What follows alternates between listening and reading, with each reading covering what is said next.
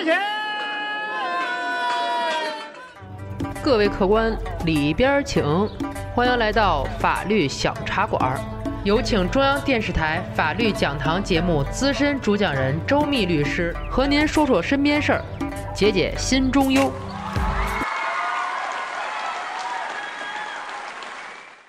法律小茶馆的听众朋友，你们好，我是周密律师。在传统犯罪之中，有一种季节性高发的犯罪，就是强奸罪。普通的强奸罪好理解。今天啊，我给大家说一个被害人认识错误的强奸罪。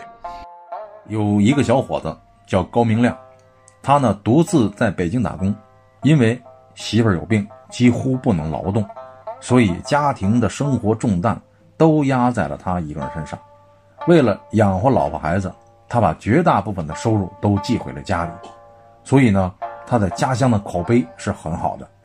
高明亮平时也没有什么娱乐，了不起就是一两个月的跟工友们外出喝个小酒，更多的时间呢就是看手机消遣。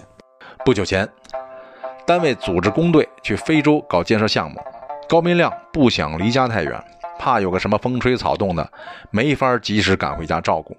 所以暂时也就没了工作。送工友走的那天，他喝了不少酒，加上心情不好，没有直接回宿舍，而是在街上瞎转，想消消酒气儿，外加散散心。北京的这个夏天啊，晚上十二点了也不凉快。高明亮呢，逛着逛着就走到了一片平房区，胡同里呢挺亮，他干脆坐下来凉快凉快，再看看手机。剩一会儿就打算回去了，坐在路灯底下，拿出手机看，人安静下来，耳朵就灵敏。这时，他听自己上方的不大的一个窗户里传出一阵阵时有时无的鼾声，而且是女人的声音。这人呐，也是好奇心大。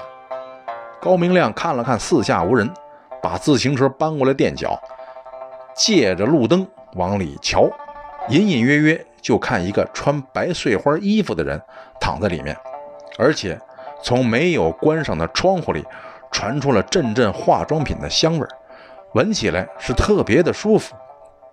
可是这一看一闻可不好了，他勾起了高明亮的色心。高明亮借着酒劲儿，用水果刀划开纱窗钻了进去。进去之后，高明亮。向床边小心翼翼地摸了过去，走到半截儿那个女人说了一句话，给高明亮吓得差点坐地上。怎么这么晚才回来？说完，翻过身就睡。高明亮蹲在地上不敢动，不知道如何是好。这时，女人又说话了：“赶紧睡觉吧。”高明亮明白了，这女的认错人了。管他呢！高明亮脱了衣服就挤到了女人身边。他干嘛来的？听众们都听出来了，但是就在高明亮好事做到一半，这个女人突然清醒了，急忙推开高明亮，大喊一声：“你是谁？”看清不是自家人之后，这个女人啊的一声大喊就往外跑。高明亮的酒劲儿一下就吓醒了，也不敢拦着，也抱起衣服紧紧地跟在女人身后往外跑。他倒不是还想干嘛，他是不认得路。所以跟着女人跑出了七扭八拐的大杂院，到院门口，本想和女人分开两个方向跑，就在他手忙脚乱穿裤子的时候，就这么巧，女人的家属下夜班回来了，正好看见女人往外跑，问清楚之后，把没来得及跑开的高明亮给抓住了。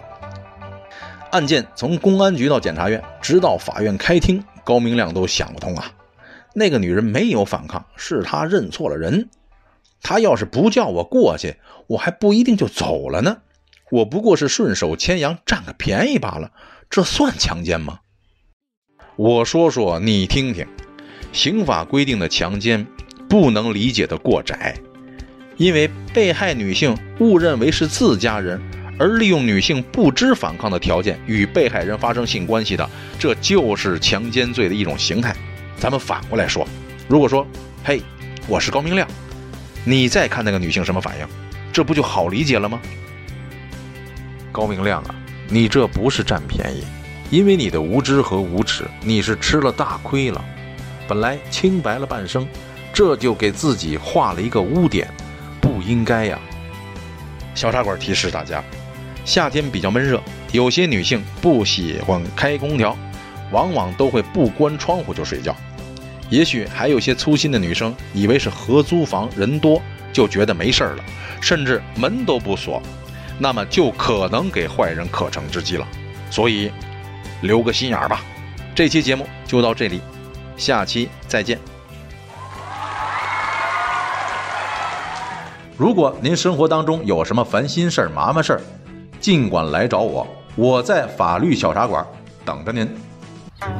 感谢周密律师的精彩评说，欢迎大家添加订阅法律小茶馆，给我们私信留言，聊一聊您身边的故事。